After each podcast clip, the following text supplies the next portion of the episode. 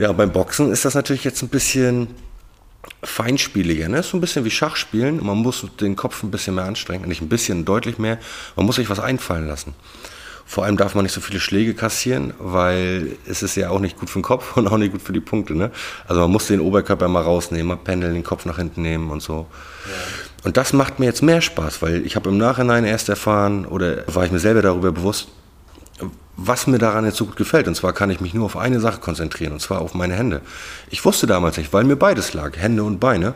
Ich wusste gar nicht so genau, oh, was will ich denn, oh, heute mache ich mal mehr Beine und dann oh, heute mache ich mal mehr Hände. Und das hat mich gestört, ne? weil ich nie so richtig der, der vollkommene Kämpfer war für mich selbst. Durch Boxen komme ich ran, weil ich werde quasi durch äußere Umstände gezwungen, mich nur aufs Boxen zu konzentrieren. Und das macht super viel Spaß, weil man da jedes Mal bei jedem Training eine Schraube so ein bisschen drehen kann. Ne?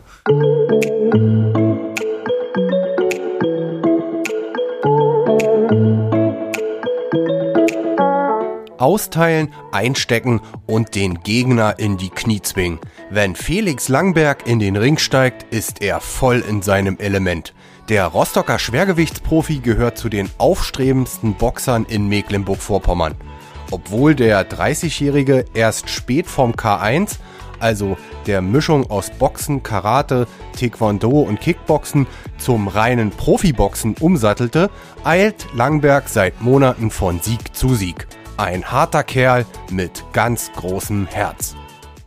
Und damit moin und hallo zum Wellenrauschen Podcast Nummer 56. Mein Name ist Oliver Kramer und ich habe mich diesmal mit Felix Langberg getroffen. In seinem Gym in Bentwisch zeigte mir Felix vor Beginn unseres Interviews erst einmal ein paar Grundlagen des Boxens. Und ich muss sagen, bei unserem kurzen Pratzentraining und lustigen Face-to-Face -face für den Fotografen kam bei uns richtig Spaß auf. Genauso locker verlief auch unser Podcast-Gespräch, in dem Felix von seinen ersten Schritten im Kampfsport erzählte. Dabei erklärte er mir, wie er den Wechsel vom K1 zum Boxen meisterte und wer ihn dabei unterstützte. Nach sechs Profikämpfen und sechs K.O.-Siegen fiebert Felix jetzt seinem Heimspiel der großen Boxgala im Juni in der Rostocker Stadthalle entgegen. Außerdem sprachen wir über seine berufliche Laufbahn, sein Maschinenbaustudium und über sein eigenes Unternehmen Plant for Future. Bei dem sozialen Projekt setzt sich der Sportler für den Schutz der Regenwälder und deren gezielte Wiederaufforstung ein. Übrigens mit prominenter Unterstützung von Materia. Also jetzt gute Unterhaltung mit dem Wellenrauschen Podcast Nummer 56 mit Felix Langberg. Der heutige Podcast wird präsentiert von Männerauszeit, der Kompass für eure Abenteuer. Ja, Felix Langberg, heute im Wellenrauschen Podcast. Bedanke mich äh, für, die, für die Einladung schon mal. Das hatten wir schon ein Weilchen jetzt vor, ein paar Wochen, mussten immer mal jetzt einen Termin finden. Und äh, erstmal hallo Felix, schön, dass es geklappt hallo. hat. Hallo. Hallo.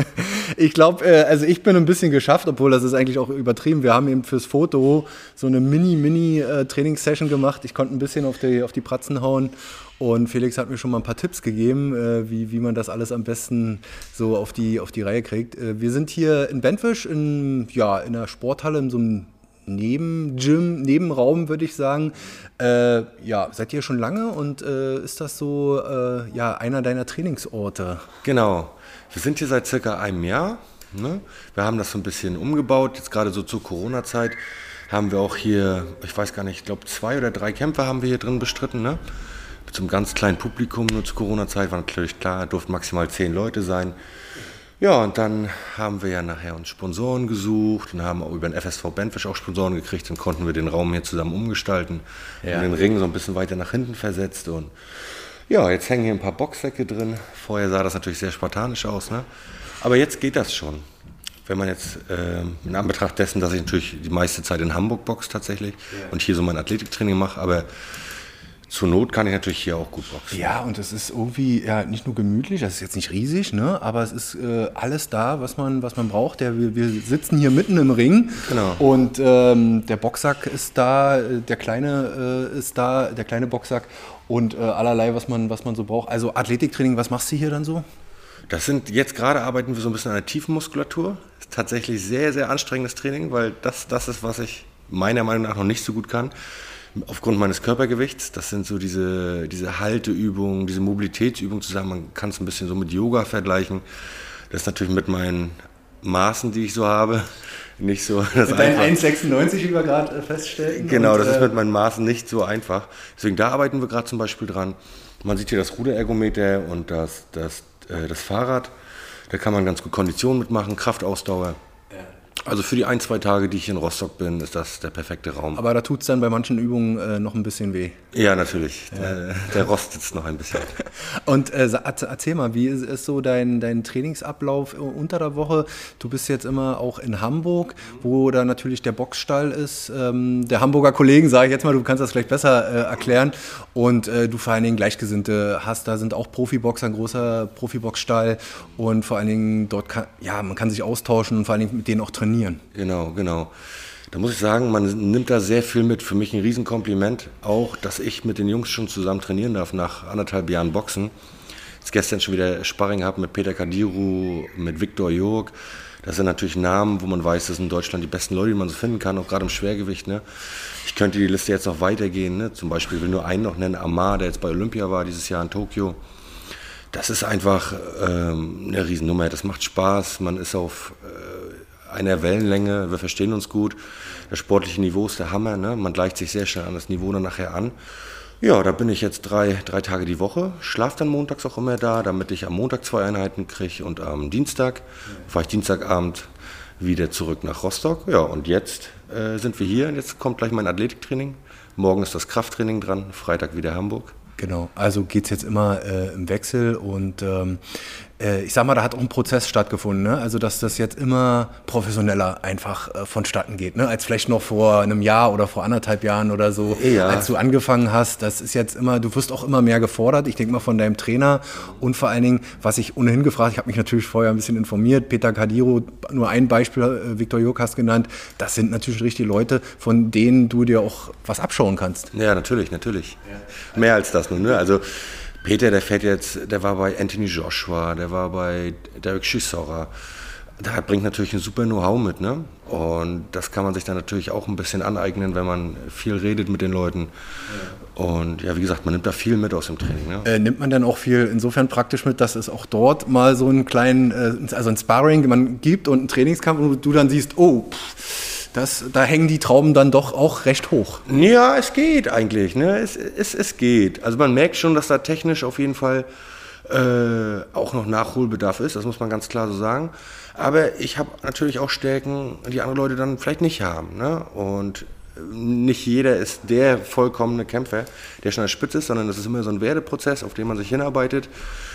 Und da muss man nachher mal schauen einfach. Ne? Aber es sieht momentan alles ganz gut aus und ja, ich lasse mir die Butter auch nicht vom Brot. Ja, das wollte so, ich gerade ne? sagen. Also verstecken musst du dich dann auch äh, überhaupt nicht. Und äh, erzähl mal, wie hast denn das so generell mit dem Sport bei dir angefangen? Hast du früher was ganz anderes gemacht, ehe du dann, äh, so ich glaube 2010 dann zum K1 kamst, beziehungsweise ja, zum Kampfsport im Allgemeinen? Da, da ist man ja vielleicht auch so reingewachsen. Genau, da bin ich reingewachsen. Ähm, ich habe mit 13, 14 angefangen, so mit Aikido, dann ging das so in Judo, Jiu-Jitsu mit 17 nachher in die K1 Muay Thai Richtung. Mhm. Ähm, da dann meine ersten Kämpfe auch bestritten. Ja, und dann ging das immer weiter und immer weiter, immer weiter. Ja. Und es wurde nachher schon ernster, als ich aus meinem alten Gym raus bin hier aus Rostock. Habe dann ein Angebot aus Hamburg bekommen von Lutz Bohmeister mit dem X-Side Gym. Sehr renommiertes Gym, auch gerade was K1 angeht. Bin da dann immer schon zweimal die Woche nach Hamburg gefahren, habe mir die ersten Sponsoren gesucht, weil ich gemerkt habe, das kostet viel, das muss irgendwie finanziert werden. Und so ging das Ganze dann los. Und dann war ich da sehr, sehr erfolgreich. Und mit Lutz war das echt so schön, weil der hat da auch einen Meilenstein gesetzt. Ne? Die Kämpfe, die ich da gemacht habe, ich habe da relativ schnell um Gürtel gekämpft, habe den Gürtel gewonnen, war da Champion, habe Turniere gewonnen gegen die besten Leute aus Deutschland und große, große Bühnen gekämpft tatsächlich auch. Und das war so das, wo ich ihm heute noch dankbar war. Gestern übrigens Mittagessen, dass er mir, da so, ja, dass er mir so diesen Weg geebnet hat. Ne? Weil ich muss auch ganz klar sagen, ohne Lutz wären so die Boxer oder die Boxtrainer auch nicht auf mich aufmerksam geworden, muss man einfach ganz klar so sagen. Ja. Ähm, wie, wie, wann, oder beziehungsweise wann hast du denn gemerkt, oh, da geht was? Ich meine, die Statur oder die Grundvoraussetzungen, die hast du ja immer mitgebracht. Aber kam das dann so mit der Förderung im K1, dass dann ja der Erfolg kam und äh, immer mehr vielleicht auch an Resonanz und die sagt dann, oh, äh, beim Felix, da müssen wir schon drauf schauen. Und äh, nächste Frage dazu, konnte man da vielleicht auch schon den einen oder anderen Euro dazu verdienen?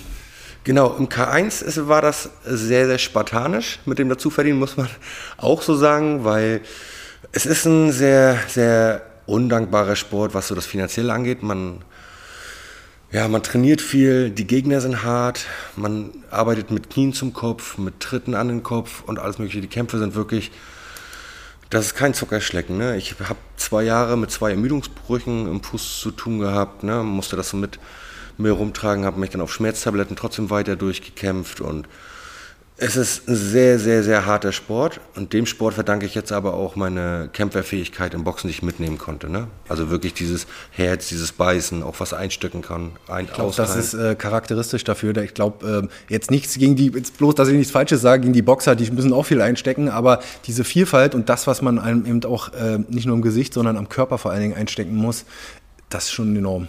Genau. Ja, ich sehe das auch so. Viele andere sehen das auch so. Wir haben auch Boxtrainer hier gehabt von, von Kevin Johnston, den hatte ich vorbereitet äh, gegen seinen Kampf, also für seinen Kampf gegen Agit Kabaye.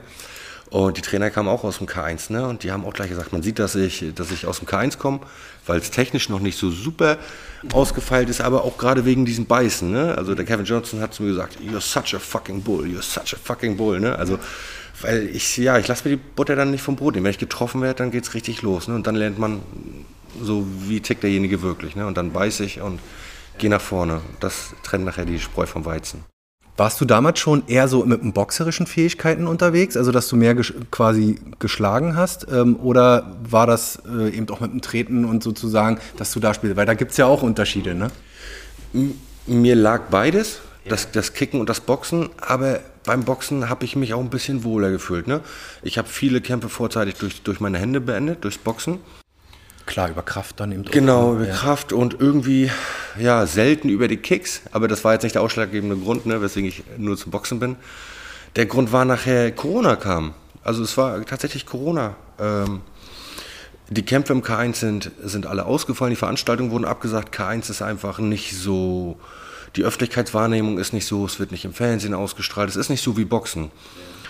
Und dann kam damals der Robert Kurowski, mein Manager, der hat das schon mit dem Neil Schmidt zusammen damals gemacht, mit dem, hat ihn gemanagt und ihm gute Kämpfe besorgt.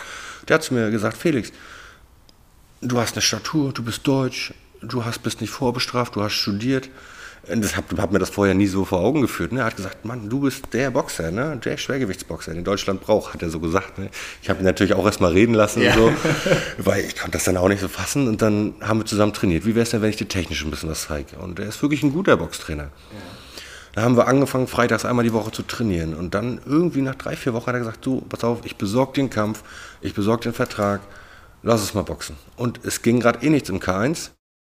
Du hattest Zeit. Und, ich hatte äh, Zeit, genau. Ja. Und dann haben wir es gemacht. Und dann habe ich ja, Blut geleckt. Und jetzt stehen wir da, wo wir stehen. Und sind relativ zügig vorangekommen, Gott sei Dank. Und es macht auch äh, richtig, richtig viel Spaß. Ja, und als du dann sozusagen die anderen Trainer kennengelernt, also Christian Morales natürlich in erster Linie, ähm, ja, wie war dann so erstmal die Resonanz? Also sprich, ähm, du musstest ja auch erstmal noch ein bisschen lernen und äh, dich weiterentwickeln, beziehungsweise wie schwer ist dir dann wirklich der Sprung vom K1-Kämpfer zum, zum Spezialboxer oder zum Boxen dann? Äh, ja, also, ich habe das gar nicht so, so schwer also so schwer empfunden. Ne? Also für mich war das jetzt kein großes Problem.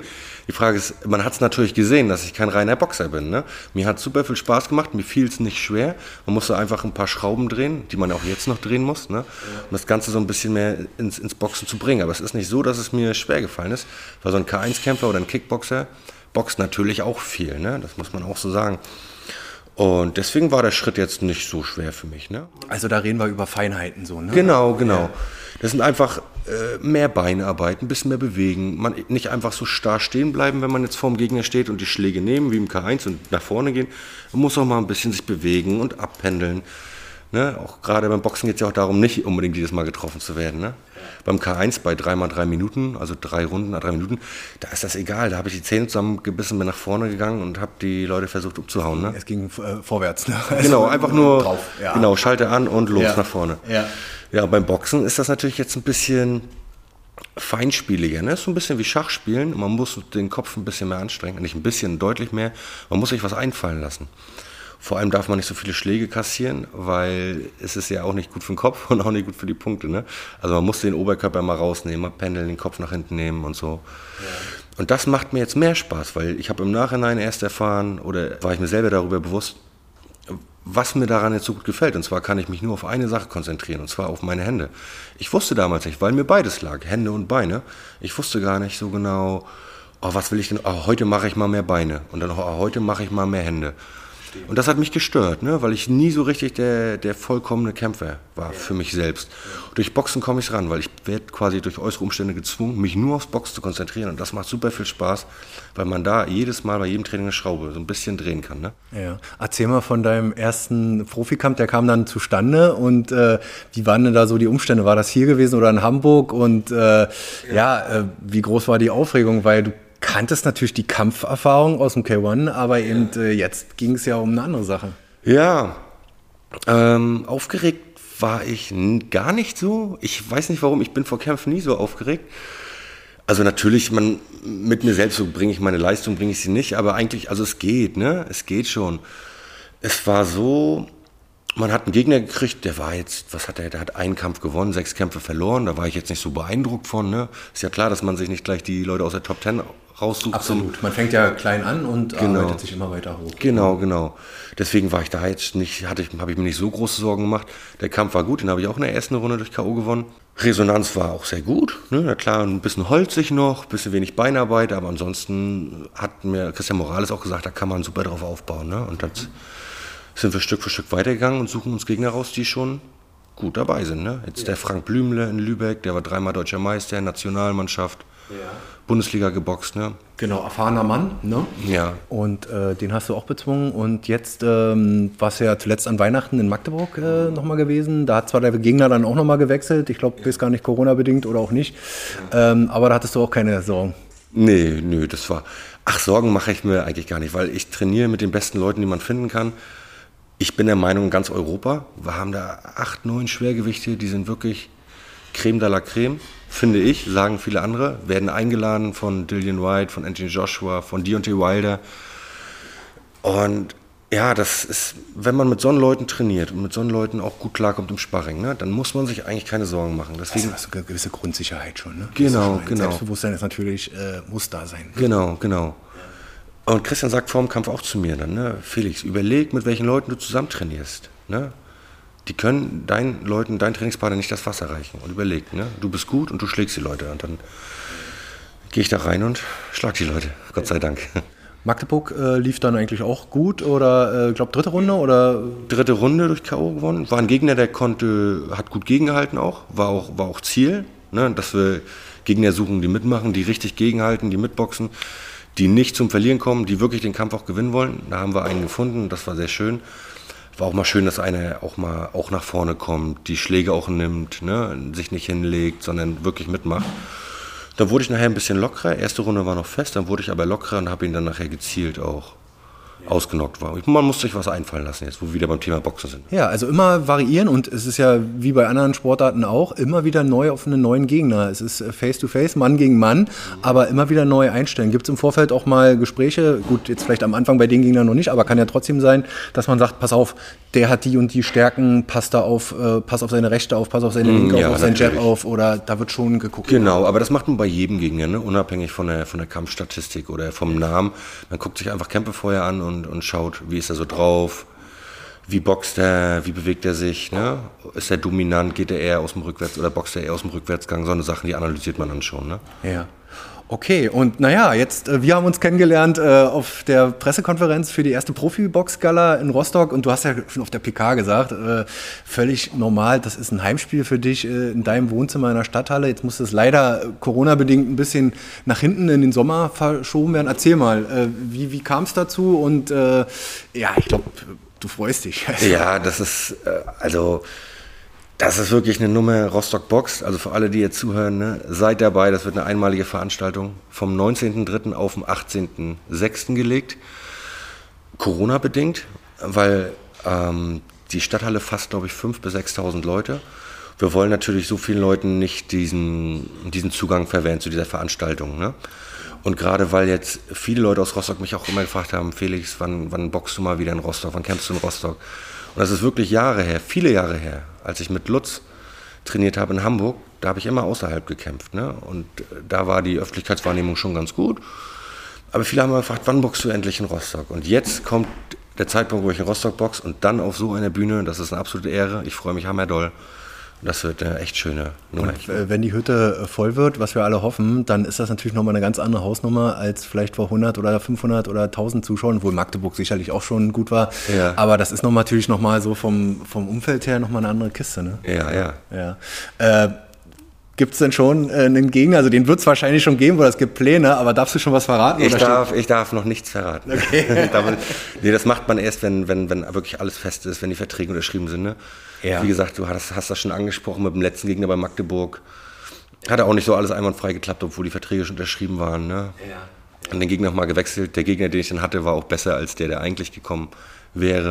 Ja. Da waren wir uns alle einig. Deswegen war das super, gute Umstände, aber da redet man jetzt vorher noch nicht so, bis alles offiziell ist. Ja, dann lass uns mal ein bisschen vorausblicken. Äh, immer natürlich auch in dem Mut und der Hoffnung, dass das alles auch die nächsten Monate so glatt geht. Das können wir natürlich auch alles jetzt zumindest, was äh, diese komische Corona betrifft, nicht beeinflussen. Aber äh, wie sind denn so jetzt so mittelfristig deine Pläne? Ich habe natürlich auch schon mal geschaut von der Rangliste her und was kann da noch so kommen. Ähm, Du willst weiter nach oben? Willst dich weiter in der Rangliste nach oben genau. Genau. Ja. Wir boxen uns ganz systematisch nach oben in der Rangliste. Das wird nach dem Kampf, ich verrate wie gesagt nicht zu viel, aber es wird nach dem Kampf in Rostock Boxt schon ganz anders aussehen in der Rangliste. Mehr dazu noch nicht. Seid alle gespannt. Und dann schauen wir weiter, wo der Weg hinführt. Ne? Was so die Träume und Ziele sind, das ist ja jedem klar. Ich möchte es nicht aussprechen, aber schauen wir, wo wir da landen. Ne?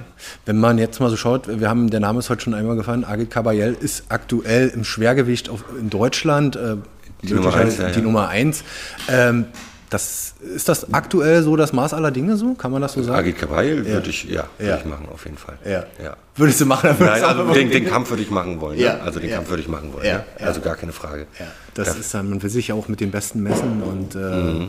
Genau, also das gehört einfach dazu, ne? Das gehört einfach dazu. Und das muss das mittelfristige Ziel sein. Glaubst du, dass er äh, international da jetzt auch äh, erfolgreich sein kann? Also es geht ja, glaube ich, irgendwann um eine WM-Chance, ne? Mm, ich habe das jetzt, ich glaube, er soll jetzt gegen Marco Huck boxen erstmal. Okay. das wurde ja nach hinten verlegt. Ne? Ich glaube, das wird in Berlin stattfinden. Mhm. Es waren aber auch Gespräche gegen den Kroaten. Mhm. Ne? Ähm, da drückt sich gerade jeder so ein bisschen von äh, vor, vor dem Kroaten. Ich weiß gar nicht wo.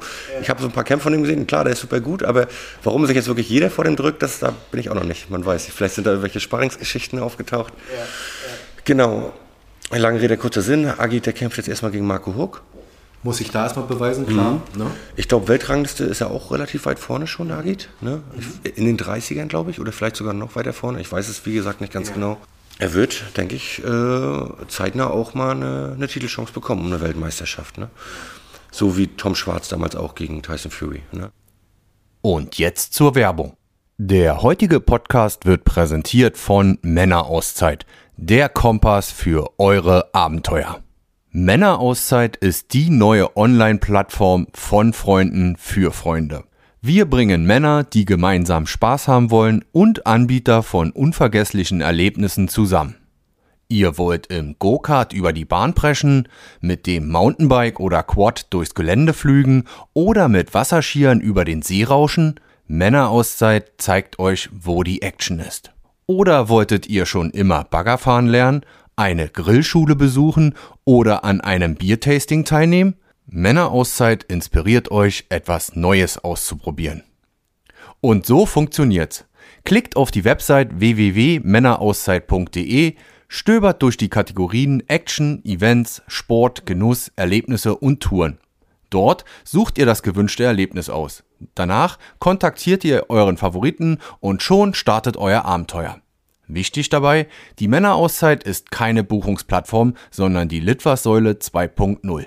Übrigens, Männerauszeit sucht noch nach Anbietern von Erlebnissen, Touren, Events und Locations, die sich auf der Website präsentieren wollen. Die Männerauszeit findet ihr im Netz unter www.männerauszeit.de und auf den bekannten Social Media Kanälen. Lass uns jetzt noch mal ein bisschen äh, privat äh, oder ja über deine äh, anderen Dinge in deinem Leben äh, quatschen. Ähm, du bist eigentlich immer zweigleisig gefahren, ne? Also du hast dich eigentlich nie nur auf den Sport verlassen, äh, hast immer geguckt, äh, Schule vernünftig machen, mhm. Abi machen. Dann hast du studiert an der Uni Rostock. Hast dich auch nicht mit einem Bachelor begnügt, sondern auch gleich noch einen Master rangehangen. Erzähl mal, war dir das eigentlich immer wichtig, neben dem Sport auch eine vernünftige Ausbildung zu machen? Mhm. Das war nicht so, dass ich gesagt habe, ich möchte später unbedingt mit Sport Geld verdienen. Ne? Es hat mir immer Spaß gemacht, das war immer eine Herzensangelegenheit. Man hat immer geträumt, aber ich hab, das war damals nicht so, dass ich so greifbar in den Händen hatte, so ich stehe kurz davor. Deswegen war mir eigentlich immer klar, ich möchte studieren. Mein Opa hat auch Maschinenbau studiert. Ich habe mich dafür sehr interessiert. Wir haben damals viel im Keller zusammen gemacht, auch am Schreibtisch. Es war gleich klar, okay, Maschinenbau wird es auf jeden Fall. Mathe mochte ich sehr gerne, Physik im Abi. Dann habe ich Maschinenbau studiert der Bachelor war ganz schön knackig, der ganz schön knackig, also deutlich schwerer als der Master, das ist mir zum Aussieben. Ne? Ja. Haben da, glaube ich, mit 320 Leuten angefangen, mit 50 Leuten, die auf der Treppe an der Seite saßen im Hörsaal und nachher in der Vertiefung im Master saß ich mit 10 Leuten. Ne? Dann gab es noch vier, vier, fünf andere Vertiefungen, also kann man so sagen, Pi mal Daumen, 50 Leute sind übrig geblieben. Mhm. Der Bachelor war schon knackig, ne? Der Master war nachher so die Vertiefung, da möchte man keinen mehr rausekeln, ne? Das ist wirklich so das, was man schon kann. Da versucht man das so ein bisschen zu verfeinern. Zu verfeinern, genau. Ja, ja. ja ansonsten hat es sehr viel Spaß gemacht. Und das wurde nachher sehr ernst mit dem Sport, als ich gerade meine Masterarbeit geschrieben habe, weil da fing das an mit Lutz Burmeister, mit dem K1 in Hamburg. Ja. Und das war so dieser nahtlose Übergang. Und da wurde mir so bewusst, ey, da geht ja was, ne? Da geht ja was. Es sieht ja eigentlich ganz gut aus. Und bevor ich zu Lutz gegangen bin, war das gar nicht irgendwie das Thema, ne? dass man damit Geld verdienen kann oder dass man mal der große Kämpfer wird. Ja. Aber dann mit Lutz, wie ich es vorhin schon angesprochen habe, so das war mein Meilenstein im Sport oder im Leben. Ne? Der hat mir gezeigt, was geht und wo es vielleicht hingehen könnte. Mhm. Dann habe ich das Studium fertig gemacht und dann habe ich mir die ersten Sponsoren gesucht und dann habe ich gedacht, ach Mensch, das, das läuft ja. Ne? ja. Gut, dann kam das nachher mit dem Boxen. Jetzt habe ich noch eine, eine, Firma nebenbei für den Umweltschutz, ne? Plan genau. for Future. Ja, lass uns darüber mal quatschen. Äh, was, was, was hast du dabei gedacht? Da geht es um Bäume pflanzen unter ja. anderem. Du hattest vorher auch noch mal eine andere äh, Firma, Green Island Adventure, ja. wo es, glaube ich, um Safaris ging, um Urlaubsvermittlung, glaube genau, ich. Ne? Genau, genau. Und jetzt aber ähm, Plan for Future. Ähm, erzähl mal so, was, was, was geht Plan da? for Future. Bestehende Wälder halten, neue Wälder erschaffen. Das ist unser Leitfaden. Also wir schützen tropische Regenwälder im Amazonas und Costa Rica und pflanzen weltweit neue Bäume. Ja, also wirklich weltweit, hier in Deutschland oder auch in, in Afrika, in den subtropischen Ländern oder Indonesien zum Beispiel. Ja, und das ist so das, das Grobe, wie man das so beschreiben will, das machen wir. Und wir haben uns natürlich was Eigenes ausgedacht. Ne? Und haben da so eine innovative Plattform für entwickelt, um den Leuten das einfach greifbar zu machen, um viele Menschen davon zu überzeugen für diesen Umweltschutz, was einfach eine wichtige Sache ist. Und da haben wir, wie gesagt, diese Umweltschutzplattform ins Leben gerufen, haben uns so ein bisschen an diesen Social-Media-Plattformen orientiert, versuchen das so ein bisschen spielerisch zu halten, ne? dass die Leute so untereinander konkurrieren können, in der Rangliste so ein bisschen, die Firmen sich Challenges erstellen können, man ein eigenes Profil hat, wo dann daraus ersichtlich ist, wie viele Bäume man gepflanzt hat, wie viel Regen man, Regenwald man geschützt hat, wie viel CO2 man kompensieren konnte durch seinen Beitrag. Dann kann man so Orden freischalten, so ein bisschen. Ah, okay, also ein bisschen so dieser Spielegedanke, genau. Genau. Und ähm, geht das über reine Spenden oder also die Leute spenden oder manche gibt es ja auch über Bewegung, weißt du? Also ich genau. äh, mache äh, Bewegungschallenge und kriege ja, dafür irgendwie die Bäume. Genau, das ist jetzt keine GoFundMe-Geschichte, ne? sowas auch nicht. Es ist auch keine reine Spendengeschichte, weil dafür sind wir zu kurz am Start. Wir sind jetzt gerade dabei. Um spendenberechtigt zu sein, muss man wirklich, das ist ein langwieriger Prozess, da muss man wirklich viel selbst machen. Ne? Ja. Und dieses Kapital haben wir so einfach noch nicht, um jetzt in Peru viele Leute anzustellen. Ja. Das ist jetzt wieder ein Thema. Also Olli zum Beispiel, einer unserer Mitgesellschafter, der fliegt jetzt mit Materia zum Beispiel nach Peru. Ah, okay. Ja, Materia ist bei uns auch. Ist auch äh, ich habe irgendwo jetzt bei ihm auf, über Social äh, was, ge, was gesehen, jetzt wo du es sagst. Also, er kommt aus Rostock, ist ein, ist ein Kumpel von uns. Ah ne? ja, genau. Genau, und der ist auch sehr, sehr umweltengagiert. Olli war mit ihm äh, mehrmals schon drüben in den Tropen und jetzt ähm, fliegen die im März zu unseren ähm, Schutzgebieten. Ja. ja. das ist wirklich einmal, wir haben da jetzt in dem Gebiet haben wir einen Hektar Regenwald geschützt, also 10.000 Quadratmeter. Das sind wirklich 1000 Jahre alte Bäume. Ne? Das ist unfassbar, wenn man das so sieht, man selbst steht. Und da sind die dann jetzt drei Wochen und äh, machen richtige ich da weiß gar nicht, ob ich das alles verraten darf, aber da wird es auf jeden Fall die ein oder andere. Er hat auch YouTube, über Social äh, ein bisschen was angekündigt, dass da was kommt. genau, da, da, genau, da wird es auf jeden Fall ein, zwei, ein, zwei, drei Videos zu geben und ein, zwei Folgen. Ja. Und das machen wir dann alles zusammen und das ist eine echt schöne Sache. Man muss dazu sagen, das ist ehrenamtlich. Wir verdienen damit kein Geld. Ne? Ja. Wir verdienen damit kein Geld. Es geht wirklich alles in die Natur wieder zurück. Und habt da ja. echt äh, auch natürlich neben dir natürlich auch mit Materia äh, echt ein Zugpferd, ne? Weil es ist ja. auch immer wichtig, so jemand Promi, ein bisschen Promi-Charakter, ja. weil er bringt ja auch so ziemlich viel äh, Reichweite und ja. große Fanbase mit. Und er macht das aus Überzeugung, ne? Also das ist auch nicht so, dass Martin irgendwann zu uns gesagt hat, ey, gib mir dafür Geld. Ne? Er hat einfach gesagt, ey, ich finde die Sache, die ihr macht, mega geil, das ist selbstlos, das ist hammertoll. Ich will dabei sein, ne? Ich helfe euch da ein bisschen. Ja. Ja, und jetzt äh, fliegen die rüber und gucken sich das alles an, machen da ein paar Folgen. Bist du auch jemand, der mit deiner äh, Lebensgefährtin so, ähm, Frau, Lebensgefährtin? Frau, ja. Frau, Entschuldigung. Alles gut. Cut. Ähm, mit deiner Frau ähm, auch gerne verreist und da auch in diesen Ländern schon mal war? Also jetzt vielleicht noch nicht in Südamerika oder in Afrika, keine Ahnung. Doch, wir haben uns, äh, wir waren schon in Costa Rica und haben uns dort die Flächen angeguckt, die wir dort schützen. Das ist eine, eine etwas andere Geschichte. Also wir schützen dort auch Regenwald. In dem Fall schützen heißt aber, dass wir den Rückkauf von wirtschaftlich ausgebeuteten Arealen wieder mitfinanzieren mit unserem Partner und lokalen Verein vor Ort, um diese Gebiete wieder zu renaturieren. Und das sind Wildtierkorridore. Ne? Also da werden wirklich ähm, zwischen Nationalparks und bestehenden Wäldern quasi Korridore geschaffen, damit die Tiere wieder durchpatrouillieren können ne? und sich diese Artenvielfalt wieder von Wald zu Wald bewegen kann. Da wurden wirklich krasse, krasse Fortschritte jetzt schon mitgemacht, ne? weil der Partner, mit dem wir da zusammenarbeiten, der hat einen Puma, der eigentlich isoliert war auf der Osa-Halbinsel. Mhm.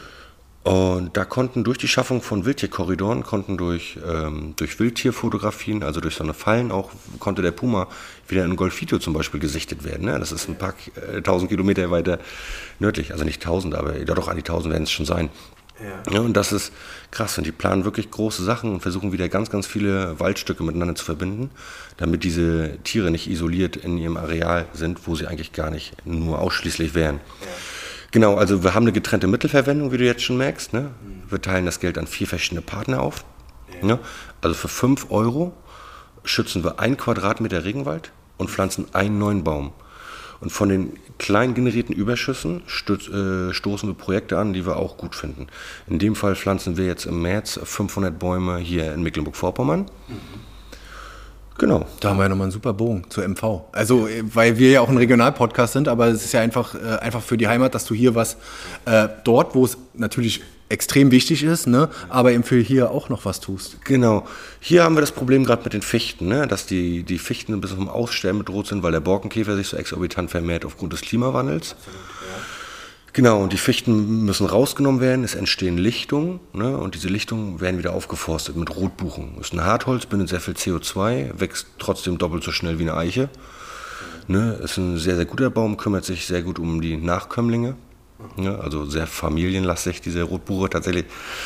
Ähm, ja, ist eine schöne Sache einfach. Ne? Und dann machen wir hier für die Wälder auch noch was, weil haben natürlich viele Leute auch und viele Firmen gefragt, ach Mensch, wir würden mitmachen, aber warum pflanzt ihr keine Bäume in Deutschland? Wir pflanzen keine Bäume in Deutschland oder nicht nur ausschließlich, weil es einfach gar nicht im Preis mit möglich ist, weil Bäume pflanzen in Deutschland kostet so viel Geld. Und niemand wäre bereit, der noch nie was für, die, für den Umweltschutz gemacht hat, 30 Euro für einen Baum auszugeben. Ja? Und unser Ziel war von der Plattform, dass wir möglichst viele Menschen inspirieren, der Natur was zurückzugeben. Ne? Das schafft man aber nicht, wenn man sagt, hey, mach das erste Mal was, aber hier brauchen wir 50 Euro für einen Baum und für einen Quadratmeter Regenwaldschutz. Ne? Und so wollten wir das unbedingt so preiswert wie möglich halten, aber trotzdem authentisch und dass es auch ordentlich ist. Wir haben über ein Jahr schon uns auf die Suche der, für die Partner gemacht, ne, die wirklich über Jahrzehnte bewiesen haben, was transparenter Umweltschutz bedeutet. Ne? Ja. Und äh, äh wie, wie, kann man euch erreichen da über Plan for Future oder ist das wieder eine andere Geschichte? Jetzt? Nee, ja, planforfuture.org, ne, das ist unsere Plattform. Also schaut gerne mal vorbei, ist eine schöne Sache. Ja, äh, auf jeden Fall. Und äh, ich habe eben gemerkt, du kennst dich mega schon da jetzt aus. Also man merkt, du steckst da schon voll in der Thematik Ja, drin. natürlich, natürlich. Äh, Also- was Aufforstung betrifft, was die einzelnen Arten betrifft, äh, also Pflanzen- und Tierarten. Und ähm, ja, also ähm, Ich, ich bin Naturschützer, ne? Und Profiboxer, ne? Ja. ist echt manchmal ein bisschen äh, crazy, ne? Ja, Also von Maschinenbau zum Profiboxen zum, zum die Welt retten, ne? Ja, aber ist doch cool. Ja. Also äh, irgendwie so da auch hinter und zu stehen. Und äh, ja, ich wollte noch mal so ein bisschen so zum Abschluss so auf die Frage hinaus. Ähm, wir haben ja gerade so das Thema Olympia und Leistungssport. Ich weiß, das ist so echt ein breites Feld und äh, ja, die ganze Kritik an Olympia, ich habe da ja jetzt gestern erst wieder irgendeinen Post äh, gelesen von Roman Klavun, schöne Grüße. Ähm, ja, würdest du einfach Kindern, Jugendlichen auch heutzutage raten, mit Sport anzufangen? Generell muss ja nicht Boxen sein. Definitiv, ja, ja, ja. Definitiv. Mir hat Sport damals sehr, sehr viel gegeben, muss ich sagen. Ne? Also, ja, ich war auch unausgeglichen, ich war hippelig und Sport hat mir wirklich eine, eine Seite aufgezeigt, um mich ruhiger, um mich ruhiger werden zu lassen, dass ich ausgeglichener bin, dass ich mich besser in der Schule konzentrieren kann, man einfach auch ein besserer Mensch wird. Ne? Und also ich kann jedem raten, fangt mit Sport an, verbringt die Zeit nicht vom Handy oder vom Laptop die ganze Zeit und auf Social Media. Ja, es ist ja auch, wenn man so will, es geht nichts mehr ohne, aber es ist ja doch auch ein bisschen oberflächlich, ne? Aber geht wieder raus an die Luft und macht was mit eurem Körper. Also echt anfassen, da sind wir wieder bei den Bäumen und äh, nicht nur Sport machen, sondern auch äh, in der Natur sein. Das sage ich hier auch immer wieder gern im Podcast, ähm, als nur auf das Ding zu starren. Ne? Ja. Okay, also Felix, jetzt sind wir schon durch. Was heißt schon? Ist ja schon wieder eine gute halbe Stunde hier rum und äh, haben ein bisschen geschnackt und ähm, bisschen Werbung haben wir gemacht auf jeden Fall für die große Boxgala in, in Rostock, äh, den Profi-Boxabend in der Stadthalle. Ähm, Karten gibt es ähm, bald dann. Es gab Kartenvorverkauf, wurde ja eigentlich schon eröffnet, aber ist der jetzt wieder. Nee, es gibt schon einen auf Eventim, ne? Also auf Eventim gibt es die Karten schon zu kaufen und dann allen bekannten Vorverkaufsstellen. Und auf rostockbox.de dann, ne? Aber Eventim ist ja der Klassiker, den kennt jeder. Und dann werden wir auf jeden Fall sehr gespannt deine Laufbahn weiter verfolgen, schauen, wie es weitergeht und äh, wünsche dir auf jeden Fall viel Erfolg, viel Glück und ähm, ja, dass du da auch weiter nach oben kommst. Dankeschön, danke. Danke, ciao. Der Podcast mit Felix Langberg ist auf unserer Homepage unter www.wellenrauschen-mv.de abrufbar. Wer uns auf dem Smartphone lauschen will, findet uns bei Spotify, iTunes, Deezer und Google Podcasts. Und natürlich würde ich mich freuen, wenn ihr uns auf Instagram unter Wellenrauschen-MV und auf Facebook unter Agentur Wellenrauschen folgt. Wenn ihr Partner von Wellenrauschen werden wollt und beispielsweise in unseren Podcast euer Produkt oder eure Dienstleistung bewerben wollt, dann schreibt mir einfach eine E-Mail unter info at wellenrauschen-mv.de. Und zu guter Letzt wollte ich darauf hinweisen, dass wir Podcasts für Unternehmen, Vereine und Organisationen produzieren und Beratung sowie Workshops für den Einstieg in die Welt der Podcasts anbieten. Kommt einfach auf uns zu, schreibt mir eine E-Mail, wir würden uns über jede Anfrage freuen. Bis dahin, euer Olli Kramer.